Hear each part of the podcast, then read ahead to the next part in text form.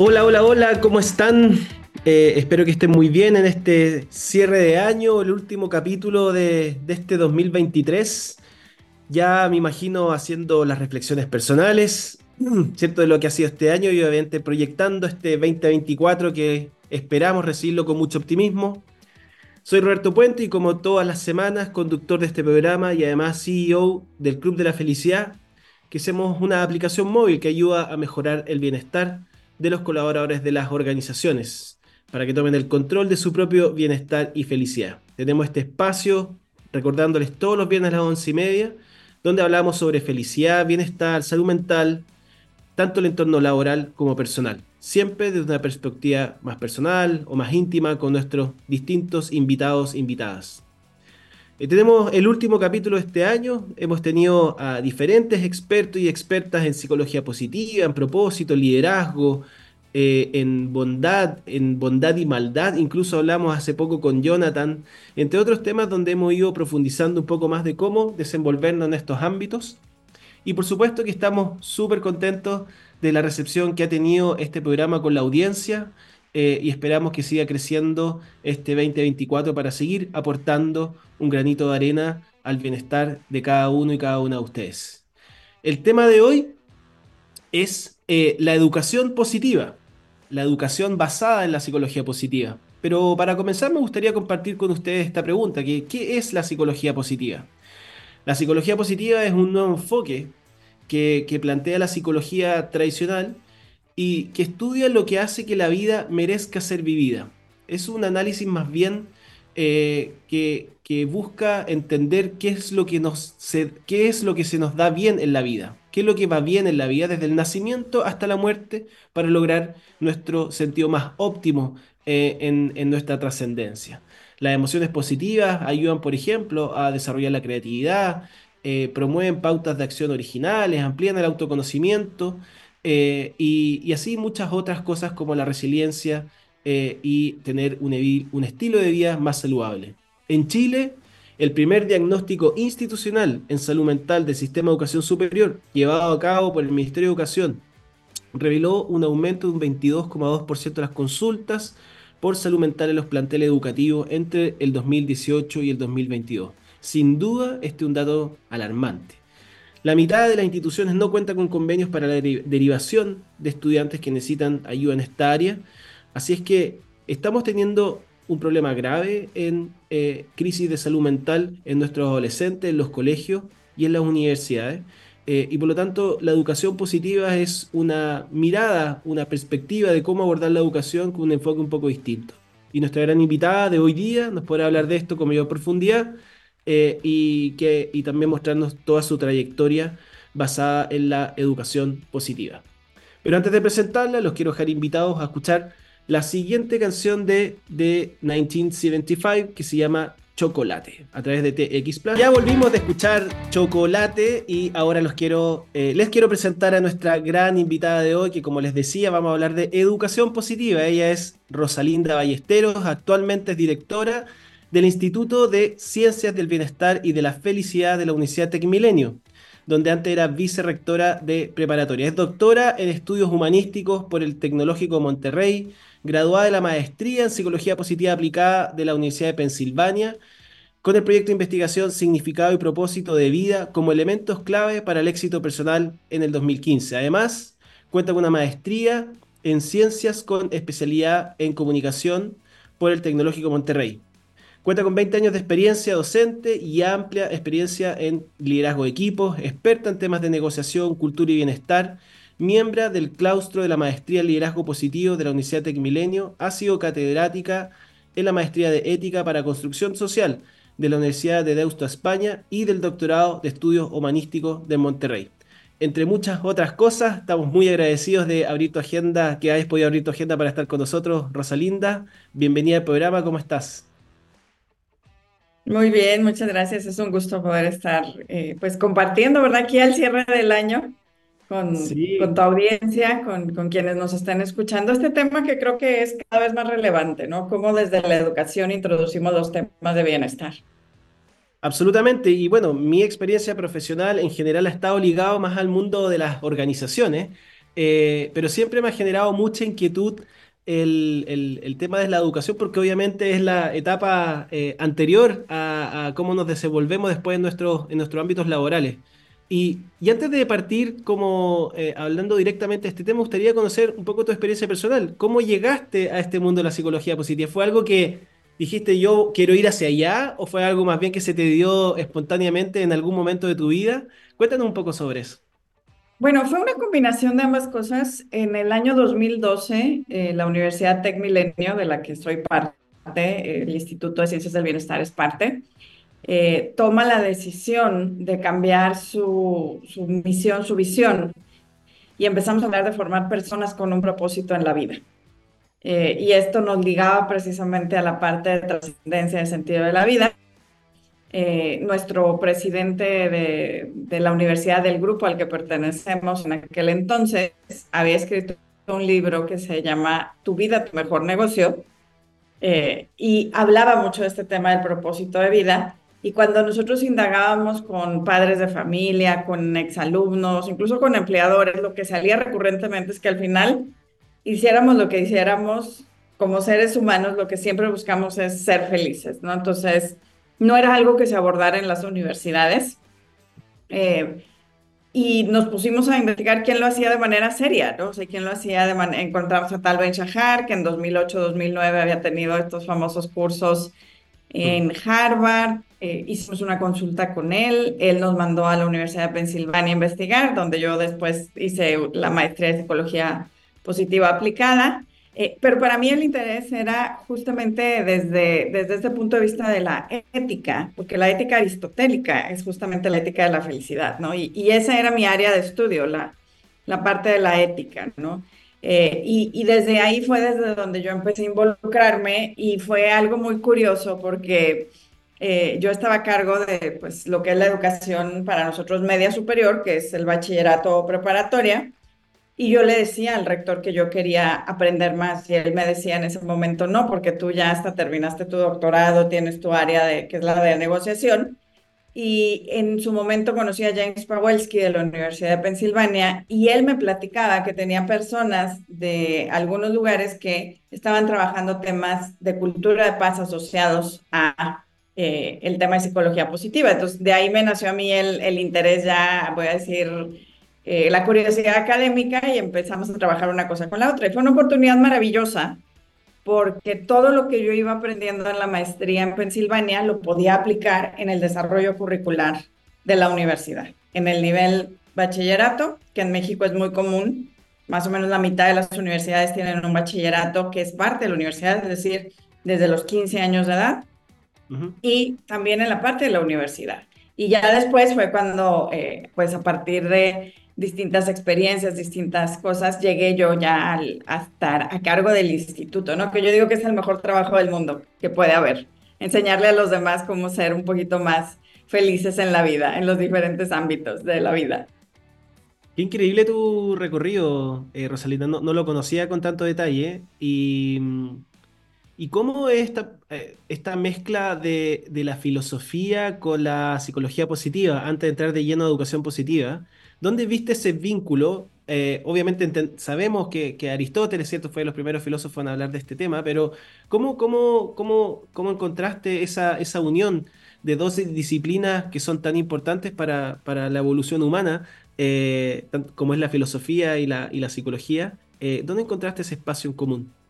En distintos, creo que está muy relacionada siempre y esa es una de las cosas que me apasiona porque, pues sí, Aristóteles decía que, que el fin último del ser humano es, ser feliz, ¿no? De las personas venimos a este mundo a ser felices, pero esa felicidad solo se alcanza en sociedad y utilizando tus virtudes de la mejor manera. Entonces, por ejemplo, todo el tema de fortalezas de carácter, ahí está. O sea, es un tema de virtudes.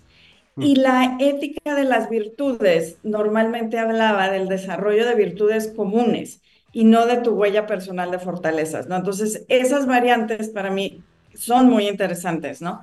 Eh, pero además, por ejemplo, cuando tú te vas a la historia de la filosofía en la humanidad y pasas por la Edad Media, pasas por el Renacimiento, encuentras siempre esta pregunta que está ahí constante entre qué es la felicidad y cómo se encuentra, ¿no? para mí uno de los autores eh, pues más eh, relevantes ya contemporáneos, me voy a mover muchos siglos para adelante, ¿no? Es Paul Ricoeur, es uno de mis autores favoritos, un filósofo francés, y él habla de que la aspiración de la ética es vivir una vida buena con y para el otro.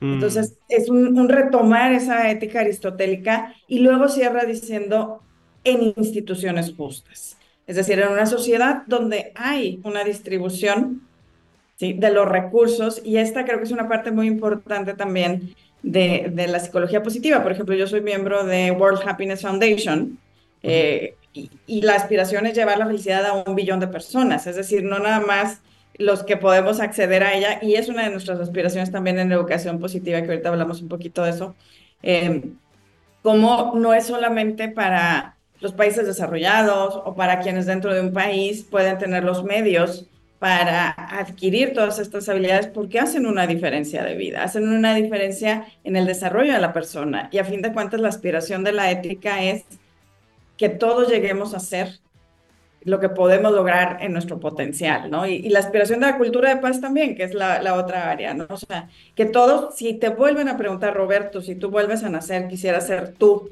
en donde estás, con tu historia, y todos podamos responder que sí, que mm. sí, que historia de vida es una historia valiosa, trascendente, es una historia que disfruto, es una historia que aporta a mí y a los demás, o a los demás y a mí. Wow, qué increíble manera de, preguntarlo. ¿ah? si volvieran a hacer, ¿te gustaría tener tu misma historia? Eh, me encantó. Y, pasando a, educación, eh, algo que se le ha criticado eh, considerablemente y quizás me atrevo a decir en todo el mundo, eh, es que hemos evolucionado, hemos tecnologizado, hemos modernizado distintos ámbitos de nuestra sociedad y muchas veces se dice que en educación nos hemos quedado un poco atrás. Em, ¿Cuál es tu mirada al respecto? Respecto de, esta educación más tradicional y cómo hay un espacio para la educación positiva a modernizar este estilo educativo que, en general se repite más o menos eh, desde mi mirada, humilde mirada, en, distintas partes del mundo. Claro, yo creo que, mira, es algo que ya venía, eh, voy a decir, desarrollándose. Eh, cuando yo empecé con estos temas hace pues 10 años, estábamos viendo los ejemplos, por ejemplo, de las escuelas en Australia, las, las decisiones que estaban tomando de introducir los temas de bienestar como temas de formación curricular a nivel secundaria, a nivel bachillerato. Y yo lo vi funcionando, fui a hacer una visita a escuelas de Australia y lo vi funcionando desde el jardín de niños, ¿verdad? Desde el kinder. Eh, y creo que este mundo en el que vivimos, que es un mundo muy acelerado, un mundo que cambia, eh, y la pandemia y las crisis económicas, políticas que estamos viviendo nos muestran cómo eh, el mundo cada vez cambia más rápido y aún así algunas cosas parecen ser constantes, ¿no? Como por ejemplo las guerras, ¿no? O sea, parecería increíble que en este mundo todavía estamos eh, con conflictos bélicos armados abiertos tan violentos como los que estamos viendo. Eh, y ahí les preocupaba el tema de la salud mental. Era una de sus mayores preocupaciones hace 10 años. El día de hoy, por ejemplo, las estadísticas de México muestran que el mayor crecimiento en temas de riesgos de salud mental, en temas de ansiedad, de depresión, eh, son poblaciones jóvenes, poblaciones que anteriormente no veíamos estos temas. Entonces, los estresores del día a día nos llevan a tener, pues, estas eh, puede decir, cargas adicionales que nos generan eh, estas problemáticas. La psicología positiva, la aplicación de la psicología positiva en la educación tiene un factor protector de estos riesgos de salud mental.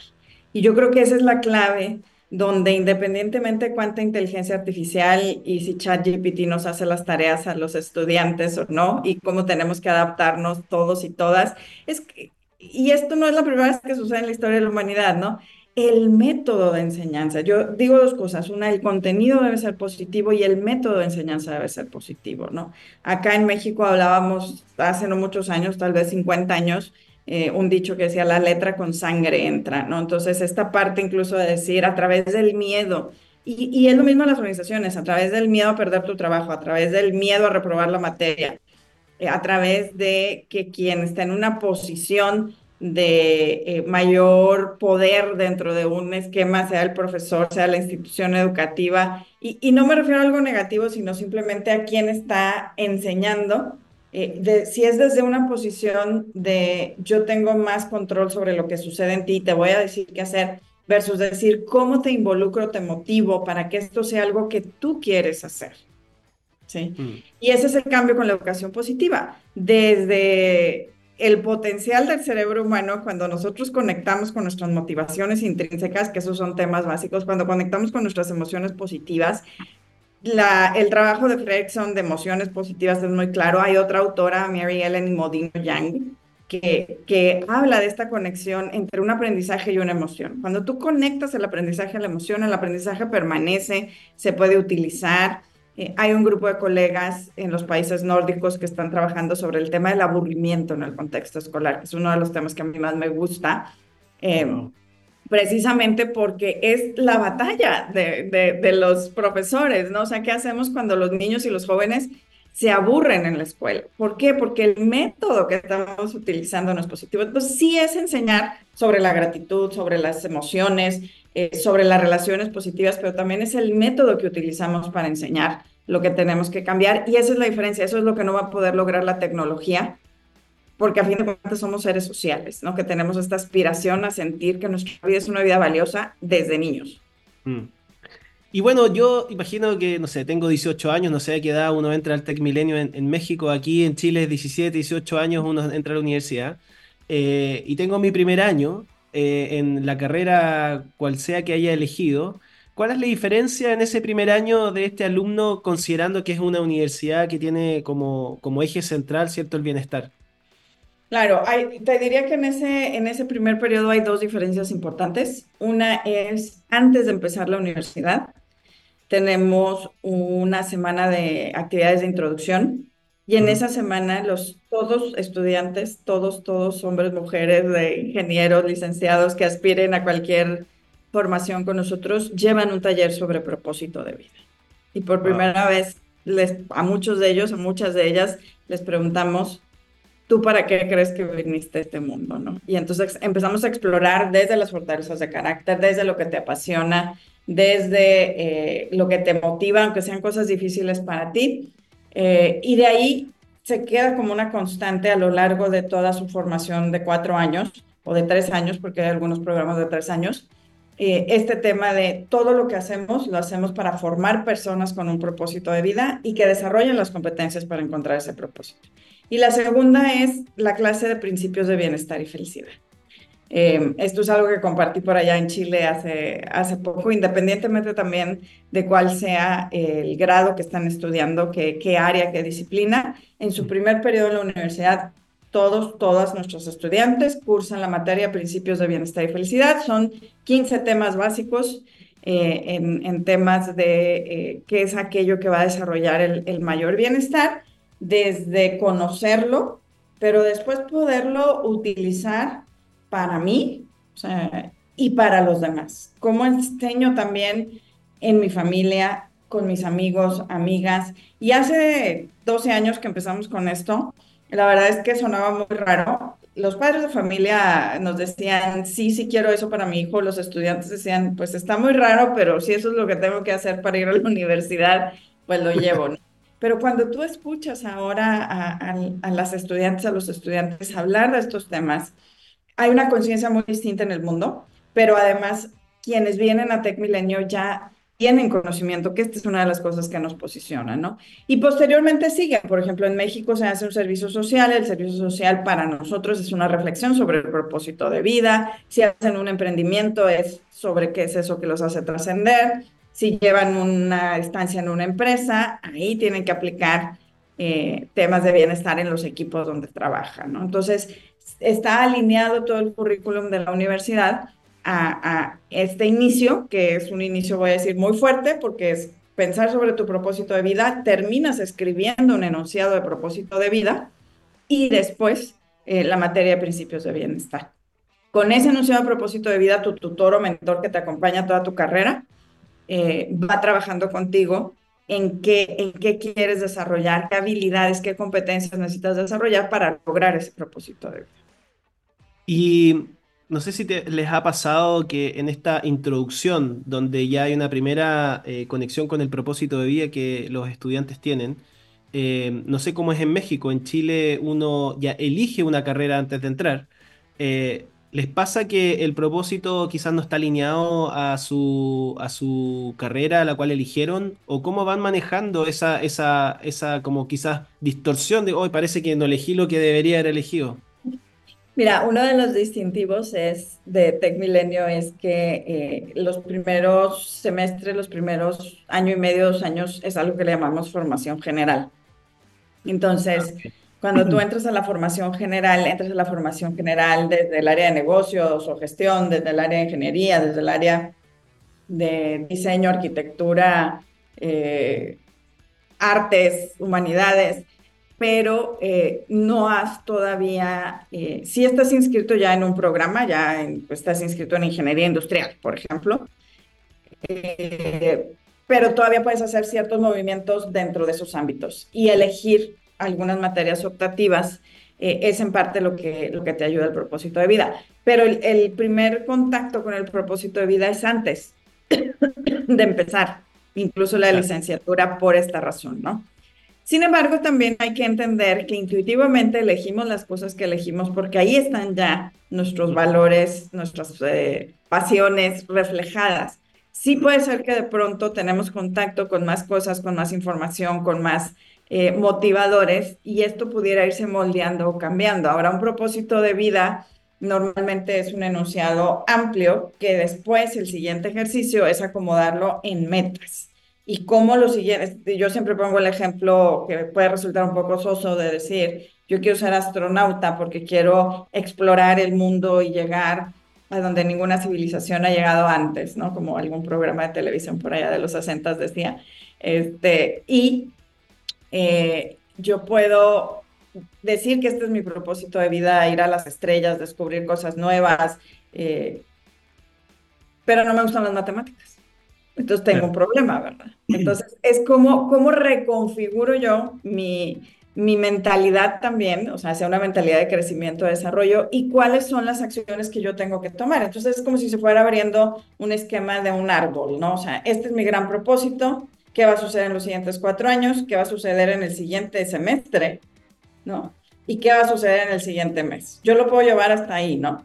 Mm. Eh, ahora, también este ejercicio, por ejemplo, a mí me gusta mucho hacerlo en retrospectiva, ¿no? Yo ya soy una persona de cierta edad y de pronto digo, ¿qué estoy haciendo con mi vida? Y me regreso y busco momentos valiosos donde yo he sentido esta motivación o que están alineadas mis fortalezas, mis pasiones, etcétera. Entonces, eh, a, estos jóvenes, aún a los 17, 18 años, les podemos preguntar, oye, ¿en qué momento has sentido tú eh, estas conexiones profundas, no? Y lo van desarrollando, porque también hay un concepto que no sé si, si lo hayas escuchado, Roberto, del adulto emergente, ¿no? O sea, conforme vivimos más años, desarrollamos más cosas, en realidad, a los 18 años, antes, hace 50 años de nuevo, o sea, a lo mejor ya eres un adulto que te incorporabas a la vida laboral, a la vida adulta, este, formando una familia propia, etcétera. Pero el día de hoy no es así y no tenemos que decir si esto está bien o mal. Simplemente a los 18 o los 25 años todavía estás en una etapa de formación y esto está bien. Entonces,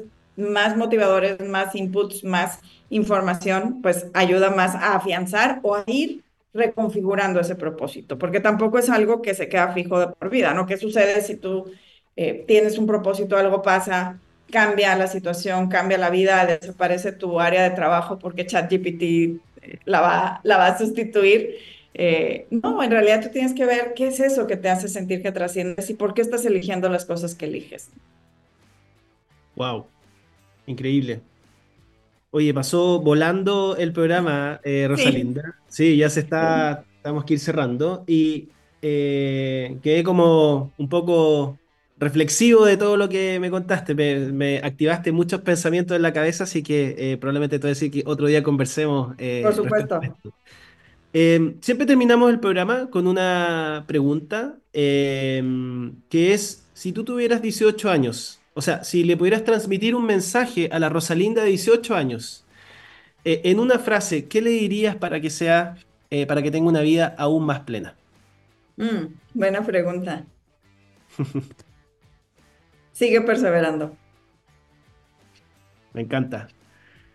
Buenísimo, muchas gracias Rosalinda por conversar con nosotros, por eh, abrir eh, espacio en tu, eh, no me cabe duda, estresada agenda, sobre todo ahora a fin de año, y por dejarnos también una experiencia en este capítulo de hoy día relacionado a la educación tan importante en, en nuestro país, en Latinoamérica en general, en México, y qué bueno saber que hay proyectos tan inspiradores como el de ustedes que que ojalá nos puedan inspirar a Chile a seguir expandiendo eh, el mensaje de la educación positiva. También los dejamos muy invitados a, todas y todos, si quieren más información sobre estas temáticas y distintas actividades que tenemos, a www.clubdelafelicidad.com y también lo invitamos a seguirnos en nuestras redes sociales, en Instagram, Club de la Felicidad-bajo y en LinkedIn, Club de la Felicidad. Así que ya llegó la hora de despedirnos, el último programa del año. Para variar, nos quedaron muchas cosas por conversar. Les deseo a todos y todas que tengan un excelente 2024 y un maravilloso cierre de año. Y lo esperamos el próximo viernes en el primer capítulo del 2024, donde seguiremos hablando de felicidad, de bienestar, de psicología y otras cosas inspiradoras para que nos puedan, para que podamos recibir este 2024 con optimismo. Muchas gracias, Rosalinda, y nos estaremos encontrando